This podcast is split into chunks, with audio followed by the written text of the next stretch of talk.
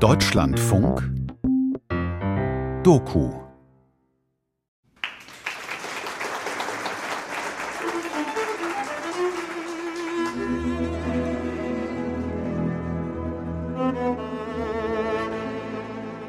Wir sind weggekommen, wir sind wieder zurückgekommen, weil wir haben ja gedacht, wenn Verwandten überlebt, dann kommen sie immer auf den Ort zurück, wo sie weggekommen sind. Sonst hätten wir ja keine mehr wieder gesehen.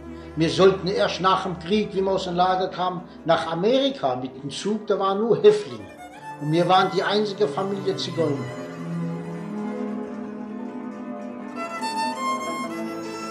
Der Zug fuhr bis Bonn. Das war ein Sonderzug. Und dann hat mein Vater gesagt, wir steigen hier raus und dann gehen wir nach Köln.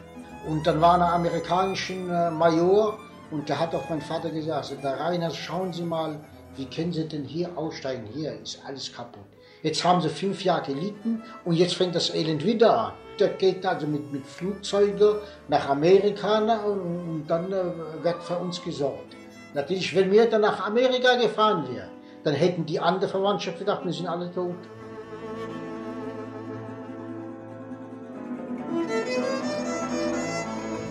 Die Heimkehr. Der Weg der Sinti-Familie Reinhardt von Auschwitz nach Köln. Ein Feature von Alexa Hennings.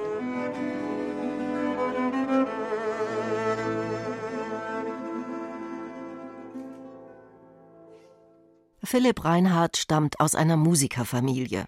Er war 16 Jahre alt, als er nach langen Jahren in Konzentrationslagern in seine Heimatstadt Köln zurückkehrte. Nur sechs der zwölf Kinder der Familie Reinhardt hatten überlebt. Mit ihnen machte sich Vater Karl Josef Reinhardt, der Bruder der Jazzlegende Django Reinhardt, 1945 auf den Heimweg von Polen nach Köln.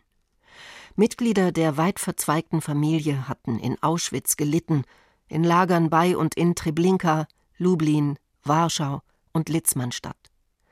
Es ist dies die Geschichte einer Heimkehr, der Heimkehr von Menschen, und der Heimkehr ihrer Geschichten. Hauptsache war ja, dass wir die Verwandtschaft wiedersehen. Das war ja das Wichtige. Und dann ist es ja auch passiert, kam ja auch die Familie zurück. Und so haben wir uns dann wieder getroffen. Philipp Reinhardt starb 2004. Sein akustischer Lebensbericht wird im NS-Dokumentationszentrum in Köln aufbewahrt. Dessen damaliger Leiter Werner Jung interviewte ihn 1992. So kann man Philipp Reinhardt noch heute zuhören. Er berichtet von dem Tag, an dem die Deportation in Köln begann, 16. Mai 1940. Damals war er elf Jahre alt. Ja, da war der ganze Platz umstellen, vielleicht ein paar hundert Mann. Da kam einer, der Oberhaupt da in Zivil. Ja, wir müssen jetzt nach Polen. Jeder bekommt da ein Haus und vielleicht noch ein Stück Garten und muss das selbst bepflanzen, bis das Krieg zu Schluss ist. Jeder kriegt noch eine Kuh und ein Schwein und dann, wenn der Krieg Schluss ist, kommt er wieder zurück. Drei Tage Fahrt. Und wie wir dann ausgestiegen sind, da haben wir schon gesehen, was läuft da. Da sind schon etliche Schläge ausgeteilt worden. Ja, da sind die Familien getrennt worden. Dahin, dahin, dahin. Waren keine richtigen Lager momentan fertig. Dann haben sie dann Ghetto gemacht. Dann, dann ging alles rein, Zigeuner und Juden. Ja, dann waren wir da drin und dann ging die Arbeit los. Ja, wir haben Straßenbau gemacht. Gleisen muss man legen. Sagt die Gleise von uns nach Tremblinka haben wir gemacht. Tja, von zehn Jahren musste da arbeiten wie ein Mann. In, in, in Ghetto haben sie dann die Juden nach Tremblinka alle gebracht und wir sind noch da geblieben. Nachher haben sie uns in andere Lager gebracht. Sind auch viele von uns weggekommen. Damals wusste ich das immer noch mit Hoffnung, immer gedacht, na ja, vielleicht wird doch anders, wird doch anders, wird doch anders. Und so mit, so mit so einer Hoffnung jeden Tag hast du es dann überlebt. Nicht nur die Überlebenden der Lager sind 1945 an den Rhein heimgekehrt, sondern mit ihnen auch ihre Traditionen, ihre Art zu leben, ihre Geschichten, ihre Musik. Weil sie trotz allem, was man ihnen angetan hatte, in Deutschland blieben und nicht nach Amerika weiterfuhren, gibt es hier neue Generationen deutscher Sinti.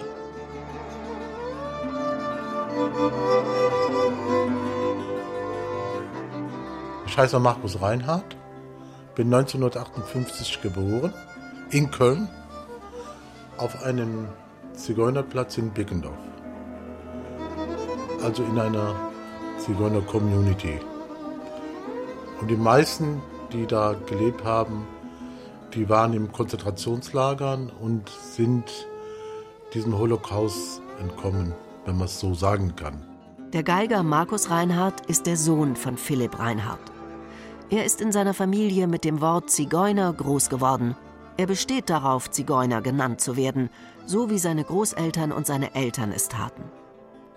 Sonja Reinhardt, Markus Mutter, die ebenfalls das KZ überlebt hatte, hielt sich bei dem Interview mit Werner Jung vom NS-Dokumentationszentrum zurück. Aber bei diesem Thema mischte sie sich im Hintergrund ein. Nee, muss mir schon sagen, dass wir Zigeuner sind. Man kann nicht sagen, wir sind kein Zigeuner. Nee, das tun wir ja auch. Das wäre ja dann. ja auch stolz, das, dass wir äh, sind. jeder muss ja zugeben, was er Was ist. er ist. Ich kann nicht Nee, aber das verleugnet, das, das, das, sind schlechte Personen. Das empfinden Sie also gar nicht als warte. verächtlich oder Nee, so? nee. Das ist keine Beleidigung. Wir haben noch keinen anderen Titel wie Zigeuner. So bin ich groß geworden. Und bin in einer Zigeunerfamilie groß geworden, wo man muss sich das vorstellen, du, du, du, du gehst abends mit Musik ins Bett und wachst eigentlich so auch auf. Äh, unsere Alten waren Musiker, mein Vater war auch Musiker. Die hatten auch eine Band gehabt, die haben auch gespielt. Und die Musik hat da schon eine große Rolle gespielt. Damit haben sie sich ausgedrückt, da haben sie ihre Gefühle ausgedrückt. Das war auch so ein Ventil für sie. Sie haben Kultur gebracht letzten Endes und das hat die unheimlich stolz gemacht. Sie waren wer. Sie wurden dafür bezahlt, das war ihr Beruf. Und deshalb hat mein Opa auch gesagt, ich bin ein Zigeuner und bleibe ein Zigeuner und ich will auch so genannt werden. Das fand ich so stark von dem, das hat mich auch letzten Endes geprägt.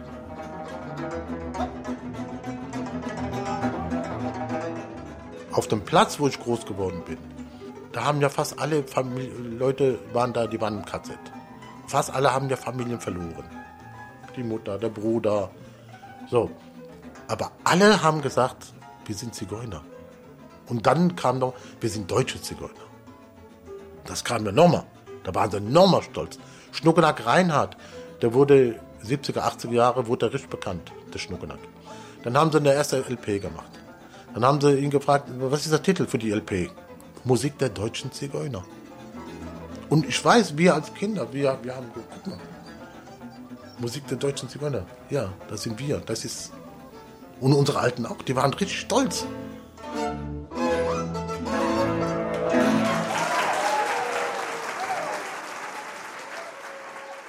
Die Familie Reinhardt sieht in dem Begriff Zigeuner das Positive, die Tradition, die Kultur. Das möchte sie sich nicht nehmen lassen, nur weil er auch, vergleichbar mit dem Wort Juden, für Demütigung und Verfolgung steht, nicht erst seit 1933. Offiziell heißt es Sinti und Roma, das ist auch Sprachgebrauch des Zentralverbands deutscher Sinti und Roma. Als Sinti bezeichnet man jene Roma, die in Mittel- und Westeuropa seit dem 15. Jahrhundert heimisch wurden. Es gibt jedoch noch viele andere Gruppen, die gewandert sind und auch immer wieder vertrieben wurden im Laufe der Geschichte. Die Kalderasch, Ritanos, Pävis, Travelers und Jenischen. Nicht alle gehören zu den Roma, aber alle wurden von den Nationalsozialisten als mindere Rasse angesehen und verfolgt. Ihre Ausrottung wurde geplant und durchgeführt. Mindestens 220.000 Menschen dieser Gruppen aus ganz Europa fielen dem Rassenwahn zum Opfer. Wir machen eine Gedenkfeier jedes Jahr eigentlich an der Messe, wo die alle abtransportiert worden sind. Das ist ein Mahnmal. Und dann treffe ich aber einen Kalderasch, auch ein Alter, der auch im KZ war, hier. Der war, war damals auch 90 so. Dann habe ich gesagt, ich mache dann eine, eine Gedenkfeier, komm da hin. Sagt dann mein, mein Junge, ich wäre so gern gekommen, aber ich komme da bewusst nicht hin, weil wir werden da gar nicht erwähnt. Aber wie? Sagt, lest mal den Text da. Ich bin da, da steht wirklich drauf, wir sind in Roma. Die fallen da durch. Die kommen da gar nicht vor. Dass die dann beleidigt sind, das ist, ist doch ganz normal. Und man wird dem ja auch nicht gerecht. Es gibt nicht nur Sinti und Roma. Es gibt so viele Stämme. Ich habe auch kein Problem, wenn andere sagen, ich will nicht mehr Zigeuner genannt werden. Dann ist auch gut. Ist ja sein Recht. Aber uns muss man dann auch lassen. 15.09.92. 30 Jahre, Ja, kannst du mal gucken. Köln im Januar 2022. Das NS-Dokumentationszentrum der Stadt, das sogenannte LD-Haus. Einst war hier das Hauptquartier der Gestapo. Markus Reinhardt und seine Frau Christiane Weider stehen in einem Raum, in dem es um die Verfolgung der Sinti und Roma geht. Gleich rechts am Eingang drei Porträts. Ein Mädchen und zwei Männer. Das ist von ihr die, die Mutter gewesen. Das ist von, Von der, der- der Blume. Von der Blume, also wir haben sie auch im Interview drin. Und das war die Mutter. Und das war der Onkel von ihr. Und das ist Blumes Opa. Genau. Ein Raum voller dicht gedrängter, mannshoher Stelen. Auf jeder ein Schicksal. Oben Fotos, darunter Dokumente. Ist hier auch ein Bild von deinen Großeltern? Da, von meinem Opa. Das ist jetzt die Geschichte von Karl Josef Reinhardt. Am 12.05.1900 geboren. Das ist der Großvater von Markus Reinhardt. Werner Jung, der vor 30 Jahren das Interview mit dem Vater von Markus Reinhardt führte, kommt dazu. Bis vor kurzem leitete er das NS-Dokumentationszentrum, jetzt ist er im Ruhestand. Den Raum über die Geschichte der Kölner Sinti-Familie Reinhardt und der Roma-Familie Wernicke hat er gemeinsam mit den Familien konzipiert. Das ist die erste Deportation, die stattgefunden hat. Da war er mit dabei. Und äh, er würde, wenn er ins Reichsgebiet zurückkommt, zwangssterilisiert. Ja, das war so. Das gilt dann jetzt hier für äh, die meisten. Die sind 1940 die erste überhaupt größere Deportation. Die Kölner Juden sind dann ab Oktober 1941 deportiert worden. Und äh, man hat aber auch direkte Einweisungen und Deportationen nach Auschwitz. Dann. Das gibt es hier auch, ja. Wer direkt nach Auschwitz deportiert wurde, wurde meist sofort ermordet. Die frühe Deportation 1940 bedeutete etwas größere Überlebenschancen, weil die Tötungsmaschinerie im besetzten Polen noch nicht aufgebaut war. Wohin sich Markus Reinhardt wendet, seine Vorfahren blicken herab von den erkennungsdienstlichen Fotos. Profil rechts, Profil links, Blick geradeaus, kein Lächeln. Abdrücke von Händen, auch von Kinderhänden. Akribische Bürokratie. Hier wird ja dann äh, in Prozenten ausgerechnet, teilweise hinter dem Komma. Etwa 40 Messungen im Kopfbereich, nicht? der Abstand äh, der Nase zu den Ohren und dergleichen. Ja. Aber die haben wirklich alles aufgeschrieben. Alles, äh, sogar die, die Dicke des Fleisches haben sie aufgeschrieben. Ne? Schon verrückt. Wie pedantisch, wie präzise sie es gemacht haben. Es ist ja nur deswegen erhalten geblieben, weil die Leute, die das zusammengestellt haben, nach 1945 damit weitergeforscht haben und publiziert haben. Es wurde weitergemacht. Auch die Verfolgung ging ja weiter. Ihnen wurde ja sogar das Recht genommen, dass sie verfolgt gewesen waren, sondern dass sie als Asoziale mit Recht so behandelt worden seien, als sogenannte.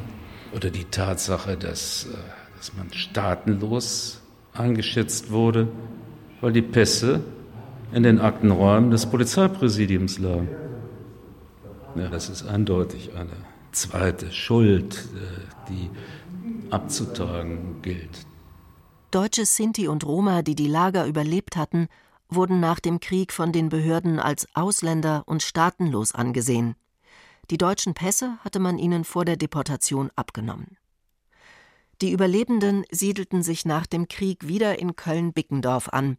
Es war derselbe Platz, auf dem Nationalsozialisten schon 1935 ein sogenanntes Zigeunerlager geschaffen hatten, wo fast alle Sinti und Roma der Stadt leben mussten.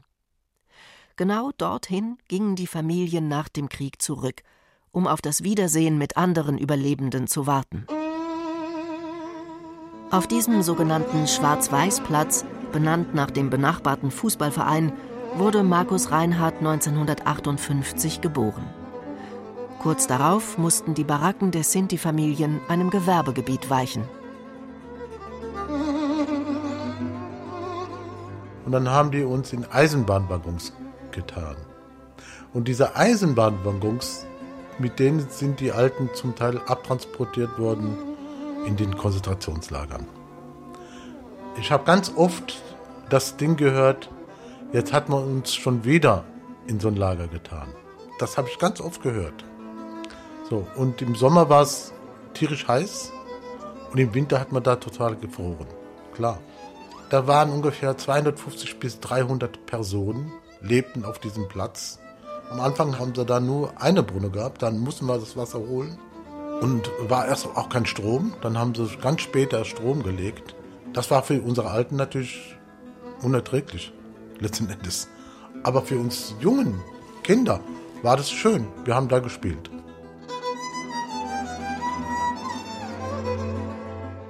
Schuld abtragen. Für Werner Jung heißt das auch, Sinti erzählen ihre Geschichte selbst. Als er den Kölner Musiker Philipp Reinhardt interviewte, war das Neuland in der deutschen Erinnerungskultur.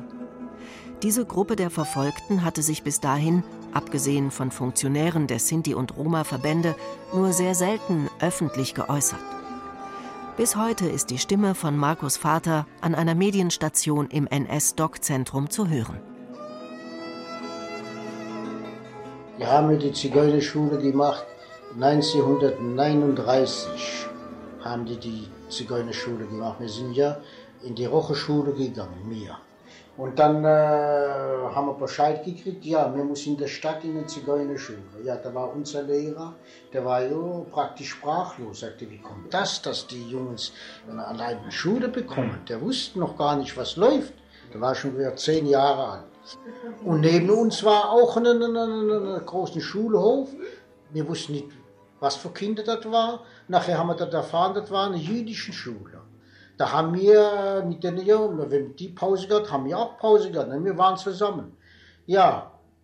Und dann nachher kam keiner mehr von die, von die andere Klasse, von den jüdischen Kindern da. Ja, ein Tag, zwei Tage, drei Tage, war eine Woche vorbei, denken wir, was ist jetzt los? Haben die Verlangen wieder gefragt. Ja, aber die haben überhaupt keine Pause mehr. Sagt, ja, die haben Ferien. Ja, so, die haben Ferien, dann mussten wir auch bald Ferien kriegen. Und da haben wir die Ferien bekommen 1940. Fünf Jahre lang haben wir dann Ferien gekriegt.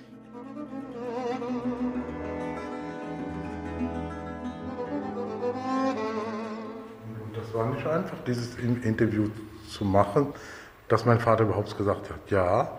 Und dann äh, hat das die Familie rausgerückt, dann riefen alle an, aus Freiburg, aus Holland, aus Straßburg, er soll das Interview nicht machen.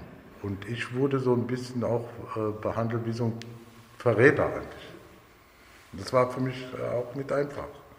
Weil man macht das nicht, man geht nicht raus. Mit solchen Informationen, die deutschen Zigeuner machen das nicht. Die gehen nicht raus mit ihren äh, Erlebnissen, mit ihren, das, was sie da erlebt haben. Das ist ganz, ganz, ganz, ganz schwierig. Das ging Jahre so. Und dann kamen äh, meine Neffen äh, aus Freiburg und hier aus Köln und haben sich das Interview angehört. Und die haben dann gesagt, wir wussten ja gar nicht, dass der Opa so was sagt und bla und, und so.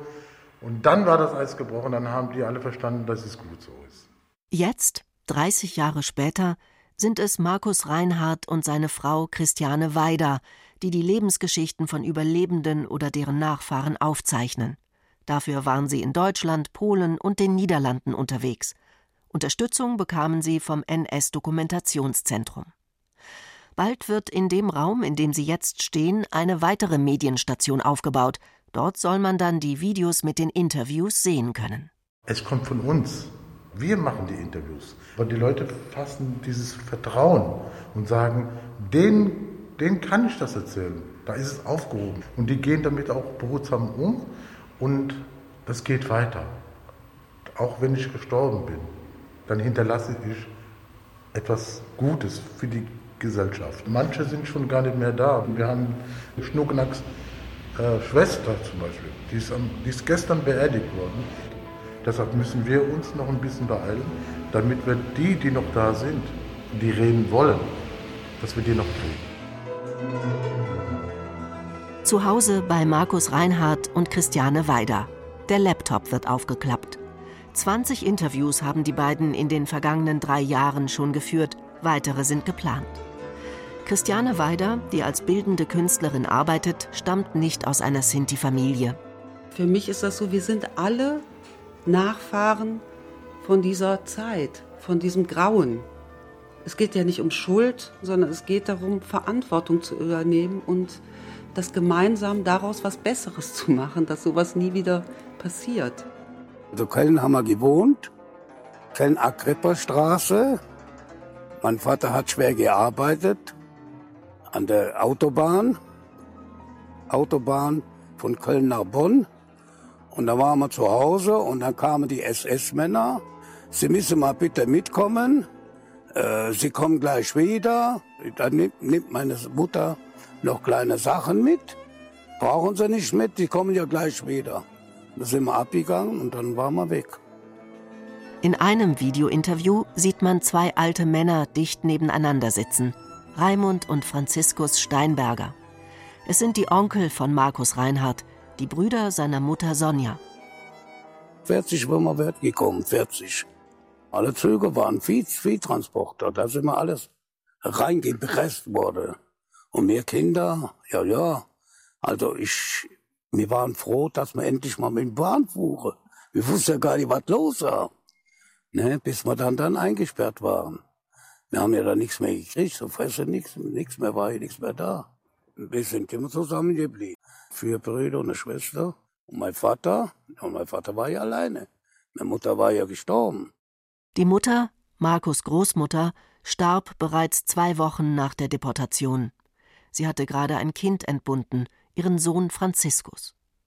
Fortan musste Markus Mutter Sonja, die damals acht Jahre alt war, die Mutterrolle für den Säugling übernehmen, eingesperrt in Polen in ein Lager, in dem man die Arbeitskraft der Häftlinge ausbeuten wollte.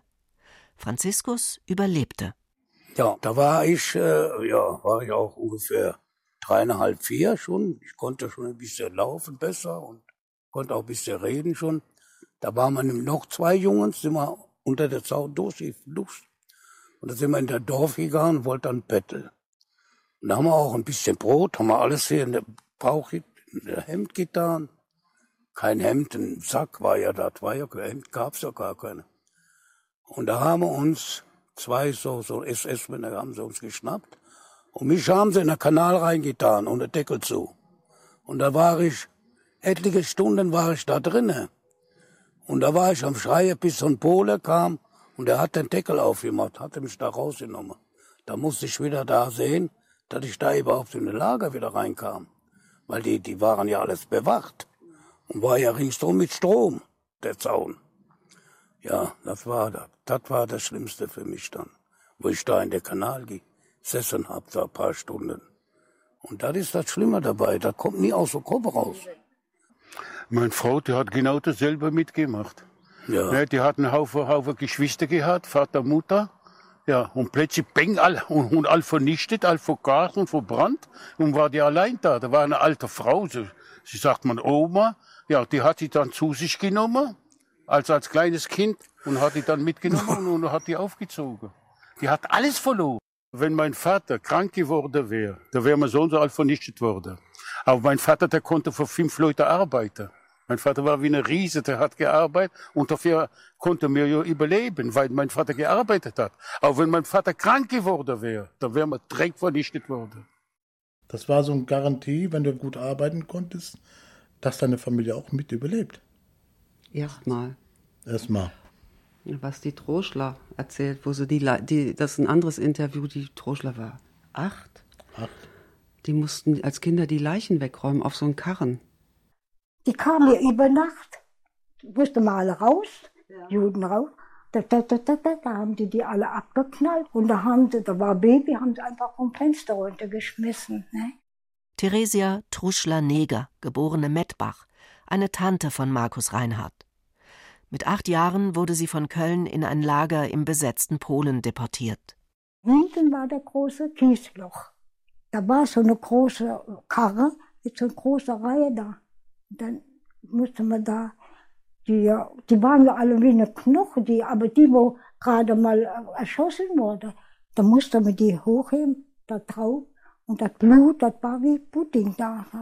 Wir Kinder mussten das machen, wir alle, wir Kinder. Nee, Mussten das, weil die Erwachsenen, die haben ja wieder andere Arbeit gemacht. Ne? Ja.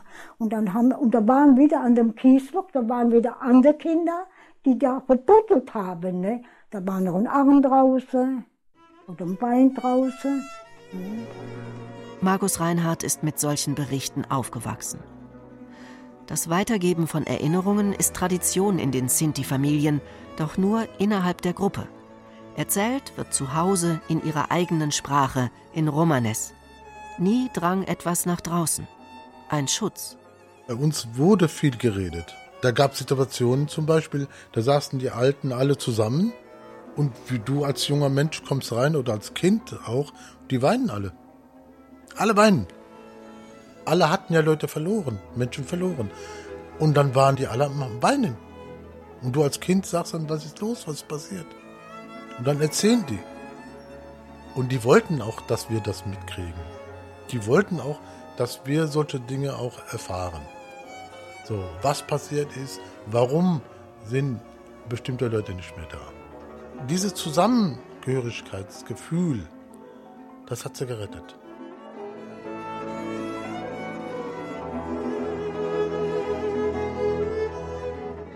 Die haben uns ja dann immer weitergebracht, verschiedene Lager. Ne?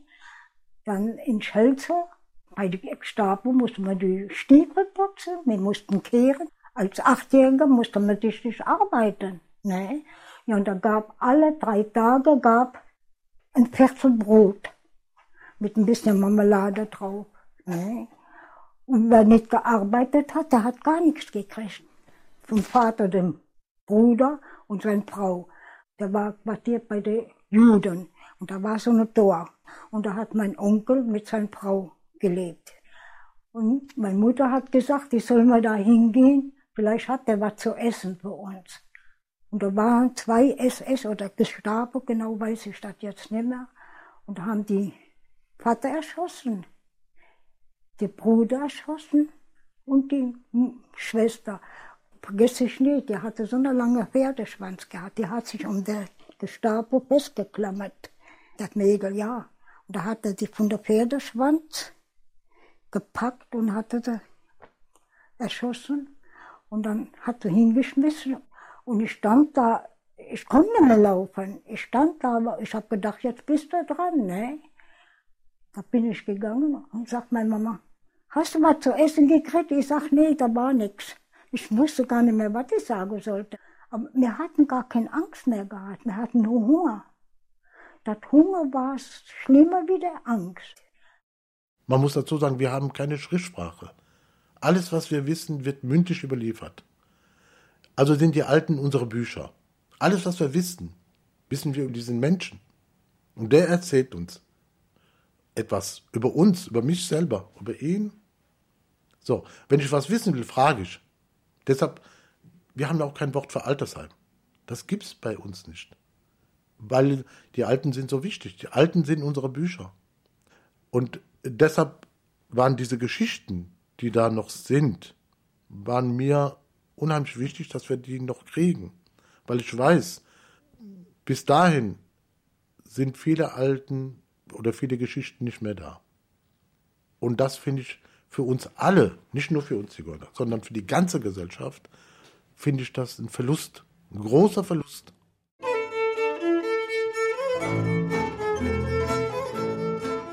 Es hat ja Reinhard Orchester geheißen. Das war ja auch in den 30er, 40er Jahren.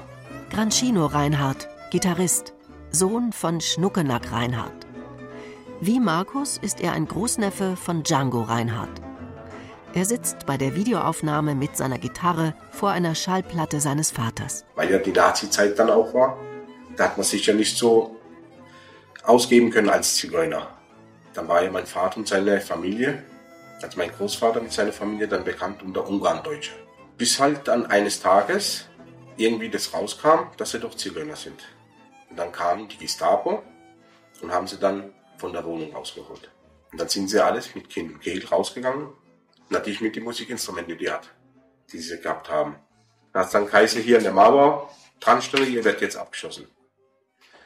Dann äh, haben die Familie dann von meinem Vater an der Mauer hingestellt, an einer Kirche, also praktisch eine Kirchenmauer. Und irgendwie hat dann mein Großvater gesagt zu seiner Familie, spielt, nimmt die Instrumente hoch und fangt an zu spielen. Und während das Spielen kam ein großer SS dabei und hat dann gesagt zu der Gestapo, Waffen runternehmen, diese Familie habe ich unter meiner Hand. Und so sind sie mit dem Leben fortgekommen, durch die Musik. Und dann haben sie dann zeitlang gespielt für den SS. Und dann jede zweite Nacht dann hat der SS eine Party gemacht dann immer. Und dann hat die Familie Einhardt, also mein Großvater mit seiner Familie dann immer spielen müssen. So haben sie dann überlegt. Gerade bei uns, in meiner Familie waren ja Musiker, die mussten zum Teil vor diesen Lagern spielen, vor den Konzentrationslagern spielen. Und dann kamen die mit den Zügen an und äh, die sind dann von da aus direkt in den Gasöfen gekommen. Und die mussten dann spielen, damit die Leute beruhigt sind. So. Und was mussten sie spielen? Die mussten Walzer, Märsche, etwas Deutsches, Fröhliches, Schönes. So. Und in diesem Lager, da war ein super Geiger, ein ungarischer Geiger, der mit unserer Familie da, da gespielt, im Orchester gespielt hat. In, Auschwitz und dann äh, aber auch in Warschau, Warschauer Ghetto. Die haben da gespielt, wenn die Züge da ankamen. Und dieser Geiger, der hat ein Stück, ein Walzer komponiert und ähm, in den Lagern.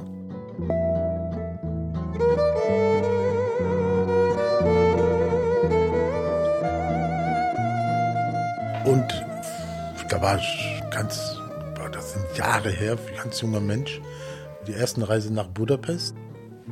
Da durfte ich diesen Geiger kennenlernen. Da hat er mir diese Geschichte erzählt und hat mir diesen Walzer vorgespielt. Und dann muss ich dem aber versprechen, immer wenn der Anlass da ist, soll ich diesen Walzer spielen. Und dieser Walzer war für die. Das war so eine Erkennungsmelodie, die haben mit denen gespielt und jeder wusste, das ist für uns. Die Nazis haben das gar nicht geschickt. Aber die, um die es ging, die haben gewusst, das ist für uns. Und wir haben eine Zukunft. Das hat dieser Walzer auch mitgebracht. Das macht die Musik, das kann die Musik alles machen. Sowas spiele ich dann auf so einer Gedenkfeier. Das ist an der, an der Rheinpromenade, gegenüber der Dom. Und dann kommen die Leute, die da spazieren, kommen dann da auch dazu. Was machen die denn da? Die machen dann Musik. Und manche haben uns sogar gefragt, ach, wie sind Zigeuner denn auch? Waren die denn auch im KZ? Das ist verrückt, aber es ist so. Manche wissen das gar nicht. Und äh, deshalb ist es auch wichtig, dass wir uns nach draußen bewegen. Dass wir auch sagen, wir sind hier, wir stehen hier, wir haben auch was zu sagen. Markus Reinhardt, Christiane Weider und ihr Verein Maro Drom, Kölner Sinti und Freunde möchten die Geschichte der Verfolgung der Sinti, Roma und aller anderen Zigeunergruppen bekannter machen. Dafür wollen sie den Weg, den die Überlebenden der Familie nach dem Krieg gegangen sind, noch einmal gehen, mit einem sogenannten Oberlichtwagen von Auschwitz bis nach Köln unterwegs sein, einem jener Wagen, die vor der Deportation traditionell von den Sinti-Familien bewohnt wurden. In dem Wagen soll es eine Ausstellung geben und es werden dort die Interviews mit den Zeitzeugen zu sehen sein. Also das ist diese Idee, die hat mich ja jahrelang verfolgt letzten Endes. Immer wenn ich die Alten gehört habe, und mein Vater und mein Opa hatten ja damals gesagt, uns haben sie die Wagen weggenommen. Uns haben sie betrogen letzten Endes. Da habe ich ganz früh schon gedacht, man muss diesen Wagen, so einen Wagen wieder zurück organisieren. Und dann aber nicht so für uns, dann in der Familie, sondern für alle, der soll auch präsent sein, soll auch der Mehrheitsgesellschaft bewusst werden, so, was da passiert ist. Ja, bis der Russe dann kam, und da hat uns dann befreit. Wir waren ja nur Haut und Knochen. Theresia Neger berichtet im Interview mit Christiane Weider und Markus Reinhardt über den Heimweg der Überlebenden. Da hat uns dann erstmal in Warschau im Krankenhaus, da waren wir da, da haben die uns hochgepäppelt. Und wenn wir dann uns erholt haben, raus, und da haben wir Essen gekriegt. Da haben wir uns dann versorgt und wir waren so glücklich, dass wir Essen hatten. Ne? Und dann hat der Russe uns, wenn ich die Koboldfilme sehe, dann denke ich immer daran, so ein Planwagen. Mit einem Plan drüber. Hat er euch gegeben? Ja, und dann fuhr ja nichts mehr, war ja alles kaputt und wir sind dann zu Fuß. Im Sommer, glaube ich, sind wir da angekommen. Ne, war lange. Aber muss ich sagen, wir kamen durch Stettin, Brandenburger Tor, durch Berlin, alles eine Trümmerhaufe, alles kaputt. Ne? Und da kam in Köln an, auch alles kaputt. Unsere Waage waren weg, wir hatten keine Wohnung, gar nichts. Ja. War nicht so einfach. Und ich bin froh, wenn ich eines Tages Auge zumache, damit ich Friede finden kann. Die genaue Rekonstruktion des Wegverlaufs von Polen bis nach Köln ist heute kaum noch möglich. Markus Reinhardt sieht sie als Symbol, diese Gedenkreise auf den Spuren seiner Familie. Wegen der Pandemie konnte sie bisher nicht stattfinden, nun ist sie für 2023 geplant. Wir fangen in Auschwitz an und wir haben ja mit dem Direktor da gesprochen. Da gibt es ein altes Theater. Das war eigentlich ein Casino. Das sollte letztes Jahr wieder eröffnet werden. Es wurde renoviert und sollte wieder eröffnet werden. Und da wir die Tour ja eigentlich für letztes Jahr geplant hatten, hatte der uns angeboten, dass wir unsere Auftaktveranstaltung für die Gedenkreise dort in diesem Casino eröffnen. Und jetzt konnten wir das ja nicht machen, aber der Plan ist trotzdem, dass wir dort starten und von da aus dann nach Warschau gehen. Mhm. Da war das nächste große Lager, wo sie waren. Und dann vielleicht noch in Gorzow eine Station machen, wo der Edward Debicki lebt, der polnische Zigeuner, den wir auch als Protagonist mit in unserer Ausstellung haben. Und der macht im Sommer im, seit den 80er Jahren ein großes Zigeuner-Musikfestival. Und dann wissen wir noch nicht genau, ob wir dann noch eine Station machen oder von Berlin nach Köln. Edward Debicki ist einer der bekanntesten Roma in Polen. Als Kind überlebte er, weil sich die Familie in Wäldern versteckt hielt. Der Musiker und Schriftsteller bestand bei der deutschen Übersetzung seines Buches Toten Vogel Überleben in Wäldern auf dem Wort Zigeuner. Für ihn wie für Markus Reinhardt ein Akt des Stolzes, eine Art der Wiederaneignung der eigenen Geschichte und damit des eigenen Namens. Das bringt Konflikte mit sich, auch für die Gedenkreise. In dem Moment, wo du einen offiziellen Antrag stellst, und da kommt dieses Wort Zigeuner vor, da kommt eine Ablehnung, wegen dieses Wort Zigeuner können wir das dann, Antrag ist abgelehnt. Wir haben gesagt, das kann nicht sein. Die können sich das nicht leisten in ihrer politischen Präsenz, dass da das Wort Zigeuner bei denen auftaucht. Die, die haben Angst davor.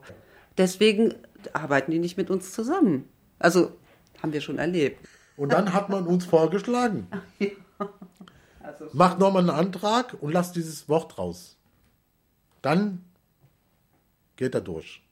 Was mich eigentlich daran so aufregt, ist, dass die gucken ja gar nicht mehr auf den Inhalt, was wir machen. Da geht es nur um dieses Wort. Die sind so geblendet von diesem Begriff, dass die nicht sehen, was wir da für eine tolle Arbeit vorhaben, was wir machen wollen. Wir haben ja die Überlebenden dabei, die wir interviewt haben, die Zeitzeugen. Und die wurden als Zigeuner verfolgt. In den Interviews, 80 Prozent nennen sich Zigeuner. Und wir müssen denen auch gedenken, den Zigeunern, die verfolgt und ermordet wurden.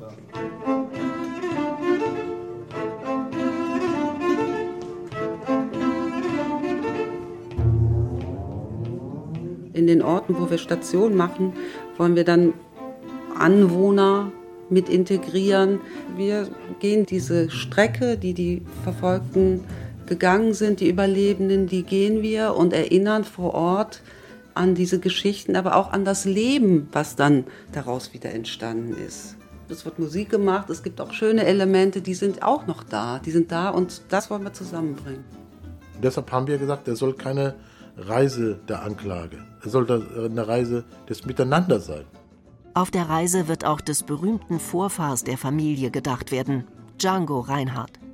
Er, der als Vater des europäischen Jazz gilt, überlebte die Verfolgung in Paris wenn ich Django oder eine traditionelle Zigeunermusik in dem Sinne, wenn ich Charter spiele, spiele ich nicht, weil ich sie nachspielen will, weil sie virtuos sind, weil ich da zeigen kann, wie gut ich spielen kann. Nein.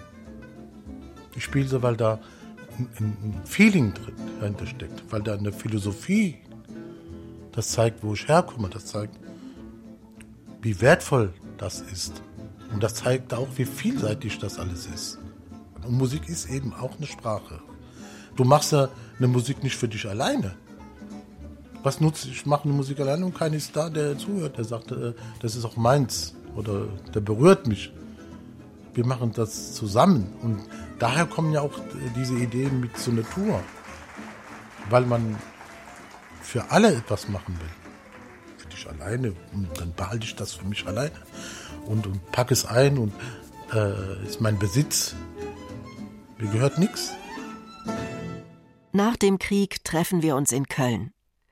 So hatte es Markus Reinhardts Großvater Karl Josef Reinhardt bei der Deportation allen eingeschärft. Und die Überlebenden kehrten zurück in ein Land, das sie ausrotten wollte. Ihre Kultur, ihr Zeugnis, ihre Geschichte haben überdauert. Auch dafür steht, selbstbewusst, diese zweite Reise von Auschwitz nach Köln. Es haben sich schon viele gemeldet, weil sie die Gedenkreise mitmachen wollen. Verwandte, Freunde, Mitstreiter vom Verein, Musiker längst nicht nur Sinti. Das freut Markus Reinhardt, doch er weiß auch, dass man vorsichtig sein muss. Wenn wir diese Tour machen, wir werden irgendwo von gewissen Leuten angefeindet. Du musst geschützt werden. Weil wer weiß, wer da antritt, und wir sind ja dann nicht alleine, wir sind dann wirklich mit Familie und Kindern. Diese Wagentour, da sagen mir manche ältere Leute, passt auf, geht nicht so, so sehr in der Öffentlichkeit. Wer weiß, es sind schlechte Zeiten, wer weiß, was da noch passiert. Das wird uns jetzt noch gesagt. Aber da merke ich und sehe ich, wie traumatisiert wir auch noch sind, meine Generation. Und die Jüngeren, die sind auch noch traumatisiert. Aber du musst dafür kämpfen und die überzeugen, dass es sein muss. Mehr als sieben Jahrzehnte nach Kriegsende macht sich die Familie Reinhardt erneut auf den Weg. Im Juni 2022 wird in dem historischen Oberlichtwagen die Ausstellung Der Weg der Überlebenden eröffnet. Es soll ein Kulturzentrum auf Rädern sein und zum Beispiel vor Kölner Schulen Halt machen. Ein Jahr später dann die Gedenkreise von Auschwitz bis nach Köln.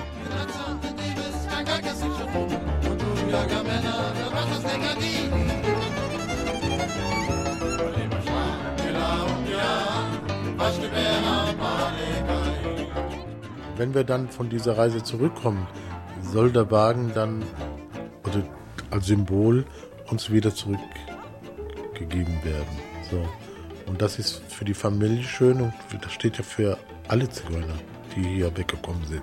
Deshalb ist das äh, auch ein großes Symbol, auch von der Stadt, dass wir dann die Häuser wieder zurückkriegen. Also das Zuhause wieder kriegen.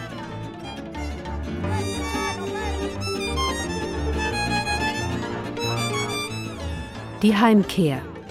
Der Weg der Sinti-Familie Reinhardt von Auschwitz nach Köln. Ein Feature von Alexa Hennings. Es sprach Kerstin Fischer. Ton und Technik Eva Pöpplein und Thomas Widdig. Regie Anna Panknini. Redaktion Christiane Habermals. Eine Produktion des Deutschlandfunks 2022.